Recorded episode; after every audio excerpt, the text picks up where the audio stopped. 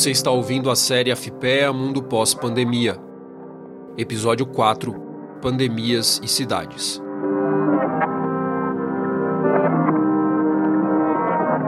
Este podcast faz parte do projeto Bicentenário 1822-2022 da Independência ou Morte O Futuro do Brasil em Debate, uma iniciativa da AFPEA, a Associação dos Funcionários do Instituto de Pesquisa Econômica Aplicada.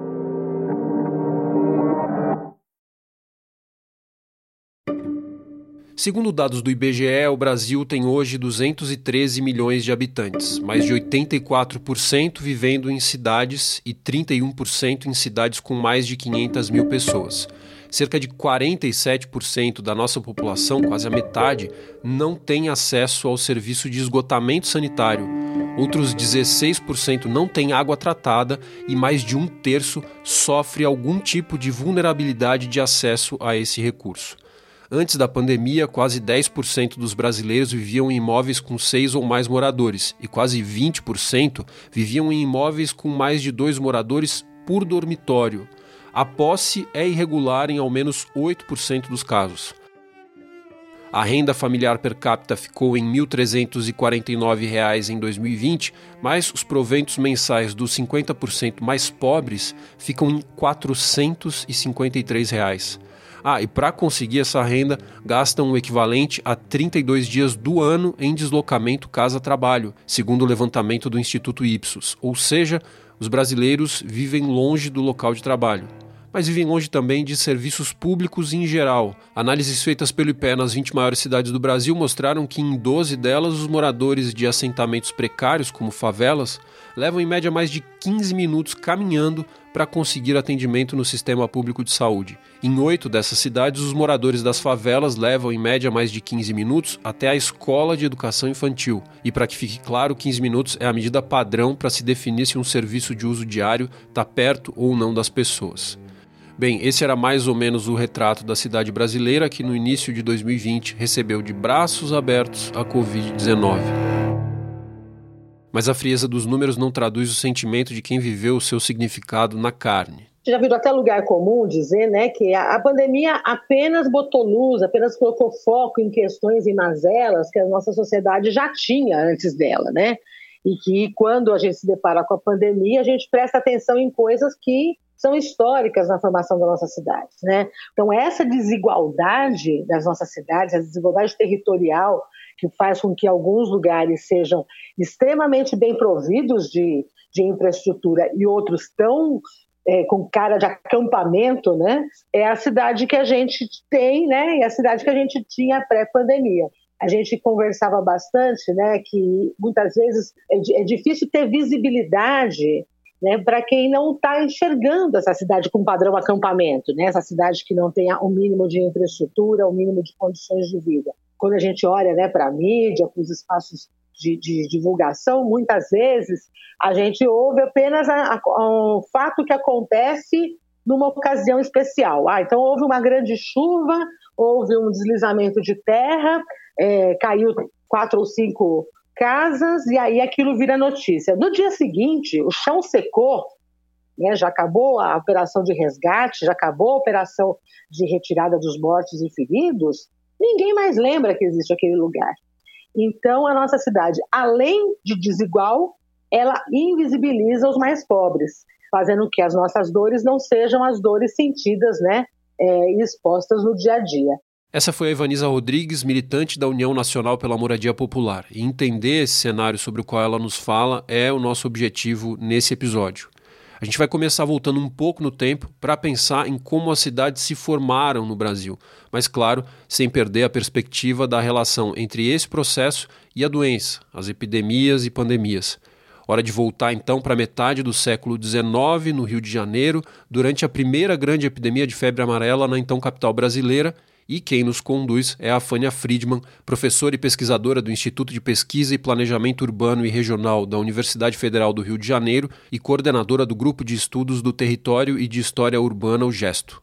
Eu acho que a gente ainda está nesse primeiro momento. Nós ainda não tivemos a Revolução Bacteriológica de 1880, mas ainda temos uma perspectiva higienista que interferia no corpo dos indivíduos, mas interferia também no corpo da cidade, ou seja, ela significa que o indivíduo, e sobretudo o indivíduo pobre, ele é o responsável pela doença, o que é muito grave, porque isso implica em políticas de intervenção nos locais de moradia desses pobres. Então, haveria, portanto, dois elementos aí que estão convivendo: a percepção do pobre como o responsável pela propagação das doenças e das epidemias, através dos lugares que ele vive, das imundícies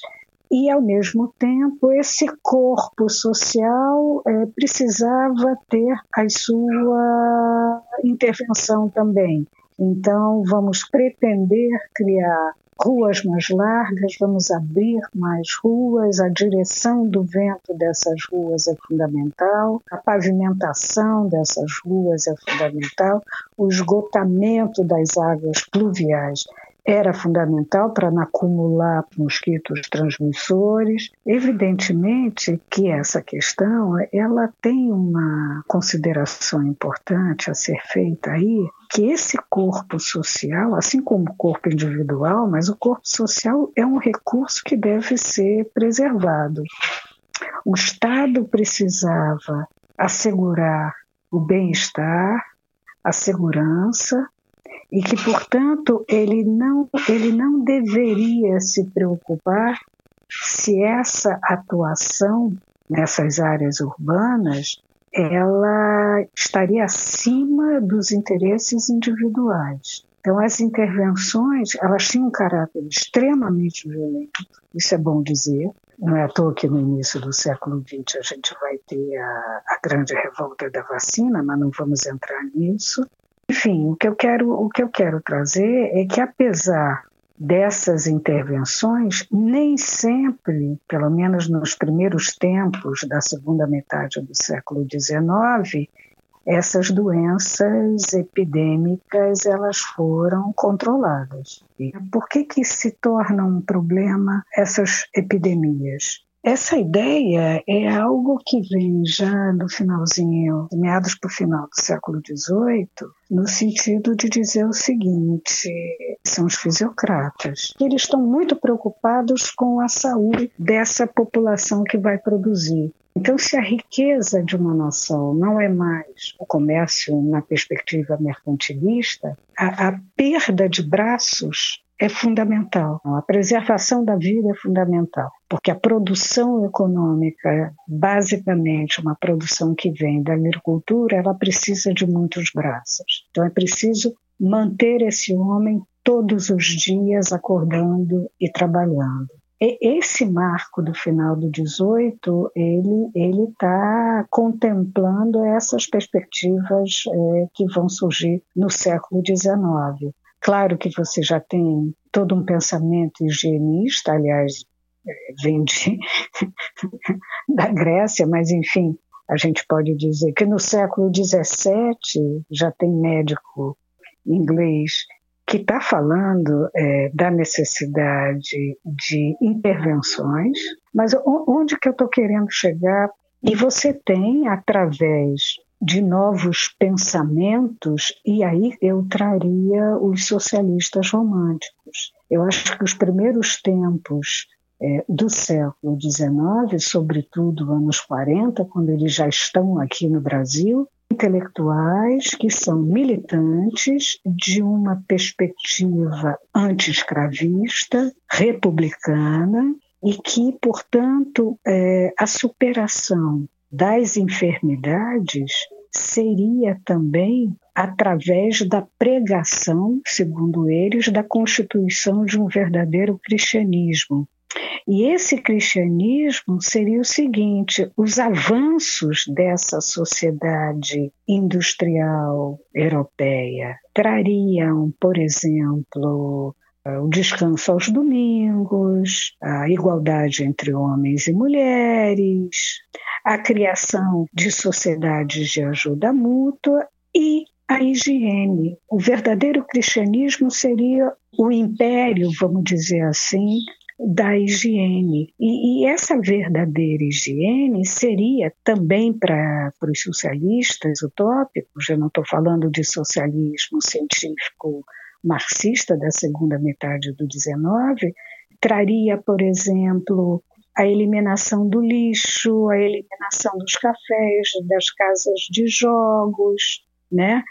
E, por outro lado, traria a limpeza das ruas, traria o conforto, traria a estética. Mas o mais importante, do meu ponto de vista, é que essa saúde para todos não seriam alcançadas através de reformas pontuais porque o tempo todo que a gente estava conversando até aqui, a gente está sempre falando em intervenções pontuais. Na verdade, o que esses socialistas utópicos trazem, e eu diria que é um rascunho importantíssimo do que vem a ser na virada dos anos 1880, com o nascimento do pensamento urbanístico dos anos 80, seria a ideia de um plano de conjunto não precisa muito esforço para concluir que essa ideia de todo não teve tanto protagonismo no planejamento urbano de lá para cá, né?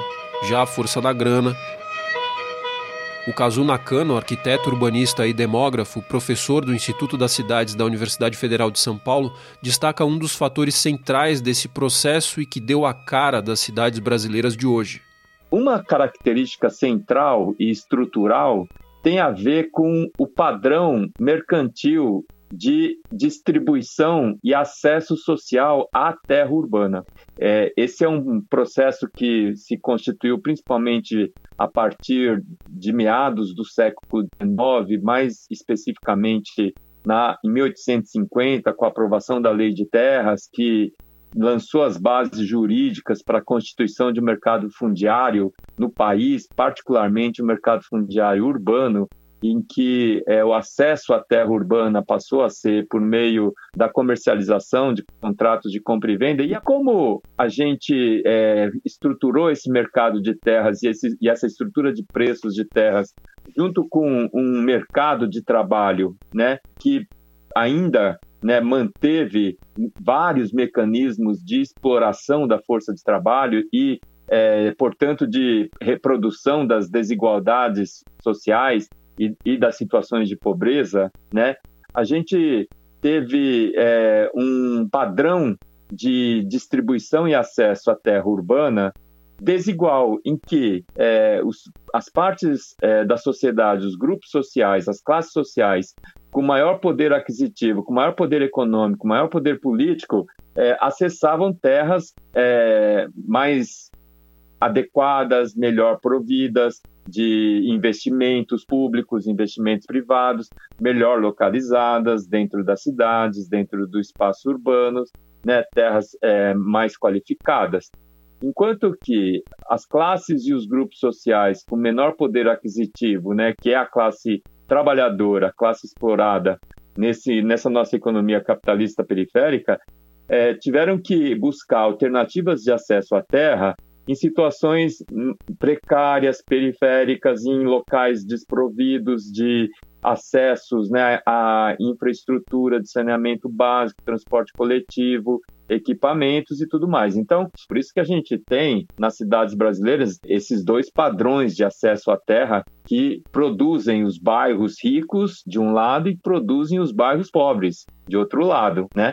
É, esse é o que a gente chama do padrão periférico de urbanização, porque é uma urbanização produto desse contexto da expansão do capitalismo na periferia do capitalismo mundial e também é um padrão de urbanização que produz espaços urbanos periféricos, é, que são os lugares de moradia da classe trabalhadora explorada de baixa renda. Essa característica ela é, se agrega a uma série de outras características desse processo de urbanização e a partir da década de 50, em que nós passamos a ter uma hegemonia, um predomínio de um raciocínio do, da produção do espaço urbano voltada para a circulação do automóvel, principalmente é, nos bairros de classe média e alta, nas áreas mais centrais, Isso passou a estruturar as cidades é, em volta de um sistema de ruas e avenidas é, destinados prioritariamente para a circulação de automóveis privados, individuais. Isso marcou as grandes cidades e as médias cidades até hoje. Então, nós temos cidades em que ah, o espaço público é predominantemente constituído pelo espaço de circulação dos automóveis. Isso é, faz com que os espaços de encontro, espaços de convivência, espaços de lazer coletivo é, se torne muito restrito e muito pouco qualificado. A gente tem nas, nessas grandes cidades e nessas médias cidades espaços públicos que se limitam a resíduos, a restos do sistema viário, dos sistemas de ruas e avenidas, que são muito pouco qualificados para usos coletivos, para atividades de convivência e de encontros. E essa característica rodoviarista das nossas cidades fez com que é, o, a prioridade para os transportes coletivos de massa, principalmente daqueles movidos com é, combustíveis é, de fontes renováveis, não poluentes, fosse deixada em segundo, terceiro plano. Então, os sistemas de bonde, sistemas de ônibus elétricos, sistemas de trem, de metrô, é, nunca foram priorizados na estruturação dos espaços urbanos dessas cidades. Isso é, determinou um padrão de mobilidade né, que se, se baseia principalmente na circulação de automóveis privados, individuais e em sistemas de transporte coletivo precários e superlotados. E é, esse, esse padrão de mobilidade ele se soma ao padrão de estruturação da, dos espaços urbanos a partir das desigualdades socioespaciais, em que a gente tem uma, um contraponto entre áreas centrais é, melhor qualificadas, mais próximas a consumo, a emprego, com melhor provisão de sistemas de serviços, equipamentos e infraestruturas urbanas, e as áreas periféricas mais dis distantes e que são mais dependentes desses sistemas de transporte coletivo precário, disfuncional, superlotado, desconfortável, inseguro, e que é o que a classe trabalhadora utiliza todos os dias para fazer esse movimento pendular, casa-trabalho, casa-estudo e vice-versa. Para detalhar as ideias que o professor Cazu apresenta, a gente procurou o Rafael Pereira, pesquisador do IPE, que tem estudos relevantes sobre transporte, para nos ajudar a visualizar melhor esse cenário a gente já tinha aí uma trajetória de pelo menos 20 a 30 anos de uma tendência de deterioração das condições de transporte urbano nas cidades brasileiras. Então, assim, via de regra, as cidades é, no Brasil, relativamente comparadas às cidades europeias, tem até uma alta proporção de pessoas que usam transporte a pé e de bicicleta, e, no entanto, a gente historicamente sempre investiu muito pouco em infraestrutura para transporte ativo. Isso é um ponto. O segundo ponto, Nesses últimos 20, 30 anos, a gente tem uma publicação recente que a gente fez pelo IPE, onde a gente mostra que, quando a gente olha para os dados do tempo que as pessoas passam no trânsito, o tanto que as pessoas comprometem da sua renda domiciliar com o uso de transporte público ou transporte privado, o, o tamanho da frota das cidades brasileiras, inflação dos custos relacionados à mobilidade urbana, todos esses indicadores que eu estou falando, eles convergem para um cenário de deterioração. Então, as pessoas estão gastando cada vez mais tempo no trânsito, as pessoas têm comprometido cada vez mais sua renda com mobilidade. É, a demanda de passageiros por transporte público vem sistematicamente caindo ano a ano. As tarifas de transporte público vêm ficando mais caras, o uso do transporte é, motorizado até antes da pandemia estava ficando cada vez mais barato e a frota de automóveis vem só crescendo. Quando a gente combina tudo isso, a gente tem um ciclo vicioso onde cada vez mais as pessoas migram do transporte público para o transporte privado. E isso é ainda mais marcante nas cidades médias e pequenas e principalmente entre as pessoas de classe média e de classe baixa. Qual que é o grande desafio que isso gera? Via de regra, a maioria das cidades no Brasil não tem subsídio direto para o sistema de transporte público. O valor que os passageiros pagam na tarifa é o valor que é utilizado para cobrir os custos do sistema de transporte. Quando você começa a ter uma queda de passageiros, você tem um custo do sistema de transporte agora sendo dividido por um número menor de pessoas. Ou seja, a queda da sua demanda de passageiros causa um aumento no valor das tarifas. Quanto mais caro o transporte público, menos passageiro, quanto menos passageiro, mais caro o transporte público, e isso gera um ciclo vicioso que, como eu disse, há 20, 30 anos já vinha acontecendo. quando a pandemia chega, é, é tacar gasolina nessa fogueira, porque o que a pandemia faz é de maneira muito súbita, você causa uma queda muito substantiva no volume de passageiros das cidades, assim, é, em poucos meses você teve queda de 70%, ou, ou 50% do volume de passageiros em algumas cidades brasileiras. É, e esse comportamento observado reflete que o sistema de transporte público está ficando cada vez mais devagar, mais ineficiente e menos atrativo. Isso tem consequências diretas sobre a acessibilidade da população. É que as pessoas vão ter cada vez mais dificuldades de, de usar o sistema de transporte público para conseguir se locomover pela cidade e conseguir acessar oportunidades de emprego, serviços de saúde, serviços de educação, enfim, áreas de lazer e assim por diante. Quando a gente olha para os dados de acessibilidade, a gente tem um projeto no IPEA chamado Projeto Acesso a Oportunidades. Então, se você entrar no site ipea.gov.br, Projeto Acesso a Oportunidades, esse é o site do projeto. É um projeto onde a gente estima as condições de acesso à saúde, emprego e educação para cada quarteirão, por modo de transporte, para todas as 20 maiores cidades do Brasil. Quando a gente olha para 2019, que foi a primeira análise que a gente fez,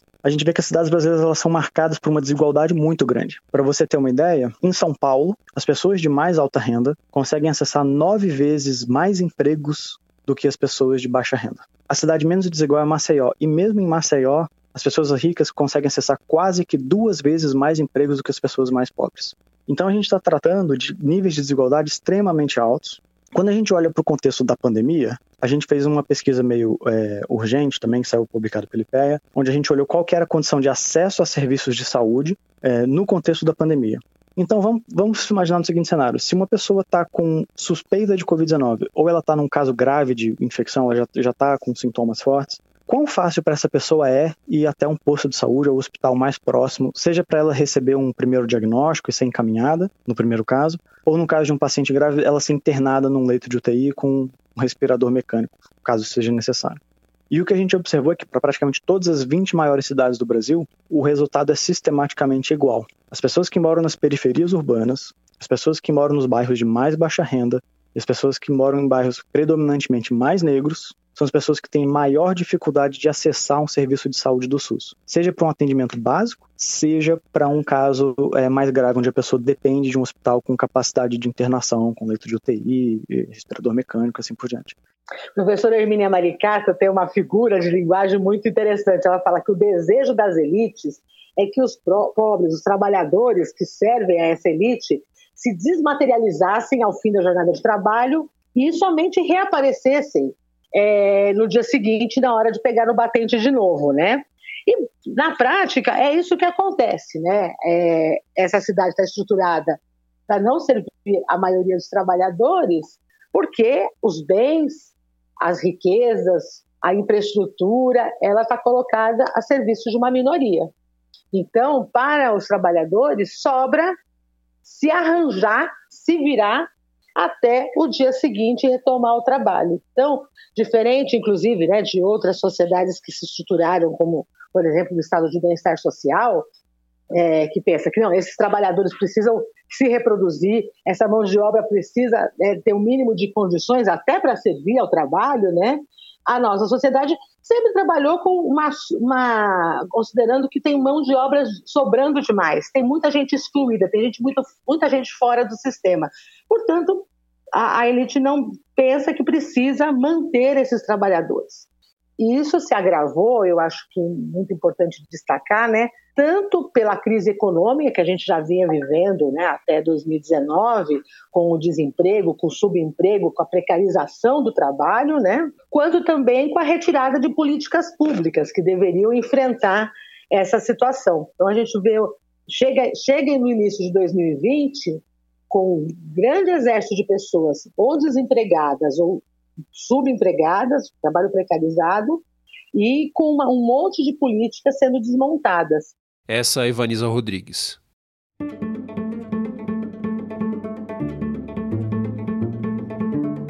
Pois bem, mas o que fazer? Que políticas públicas será preciso resgatar e quais a gente precisa começar a implementar para dar conta dos desafios colocados ou agravados pelo período de pandemia? Com a palavra, os nossos convidados.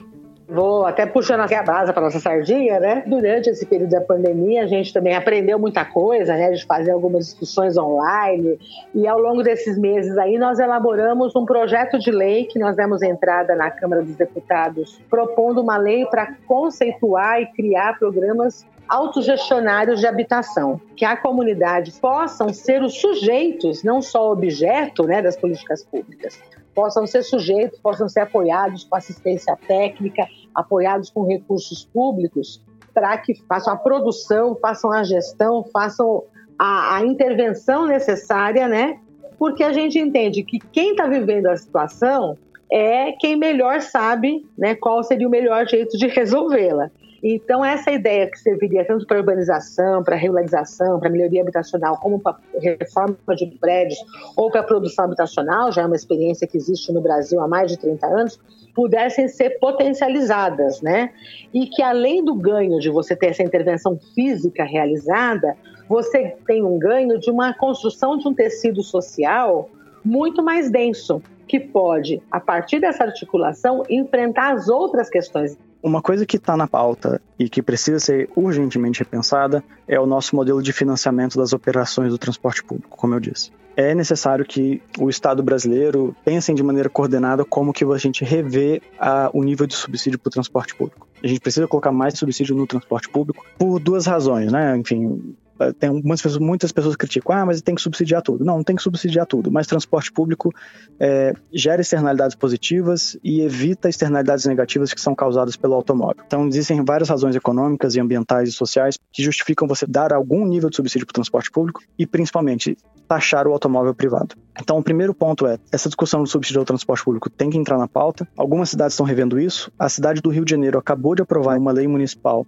que autoriza a prefeitura a dar subsídio ao transporte público, até então o subsídio era zero. Outra coisa em que, inclusive, falando no Rio de Janeiro, tem dado ótimos exemplos, é repensar os modelos de licitação do sistema de transporte público, onde você separa o que é a licitação que você faz para contratar a empresa que vai prestar o serviço, com os ônibus circulando, a empresa que vai fornecer a garagem onde os ônibus vão ser guardados e feitas manutenção, e a empresa que vai prestar o serviço de aluguel dos ônibus, porque nem a empresa não precisa ser proprietária dos ônibus para prestar o serviço de, é, de transporte público.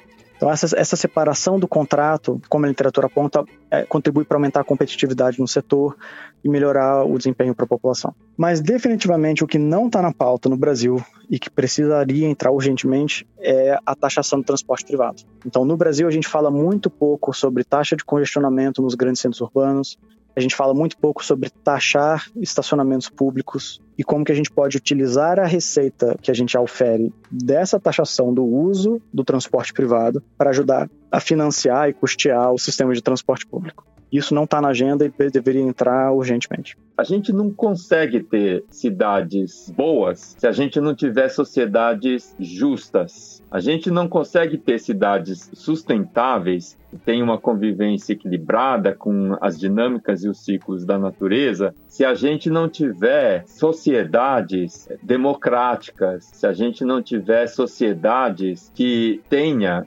modos de vida que se relacionam de modo equilibrado com o meio ambiente natural, com os ciclos naturais. A questão urbana não é uma questão puramente técnica, física, material, do ponto de vista da ordenação do espaço físico, da ordenação dos padrões construtivos, de implantação de infraestruturas e tudo mais.